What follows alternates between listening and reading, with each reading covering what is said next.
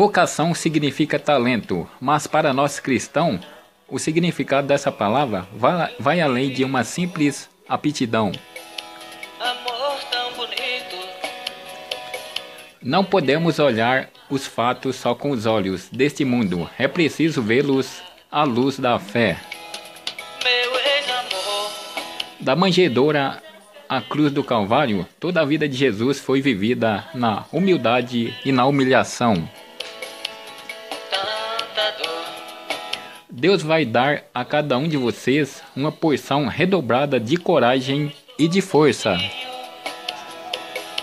Fui rico de amor e hoje estou tão só. Jesus leva em consideração a vontade que temos de recomeçar. As virtudes também são adquiridas pelo exercício.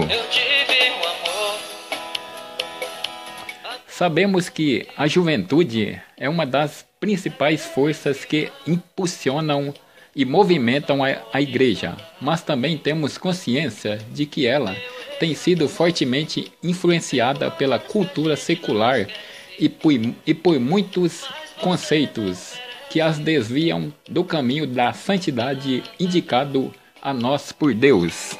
Foi bonito demais, mas eu estou sozinho. A caridade é uma amizade e a amizade tem por fundamento a comunicação de bens. Foi bonito demais, Amigo que não corrige não faz o outro crescer e por isso não ama de verdade. E hoje estou tão só.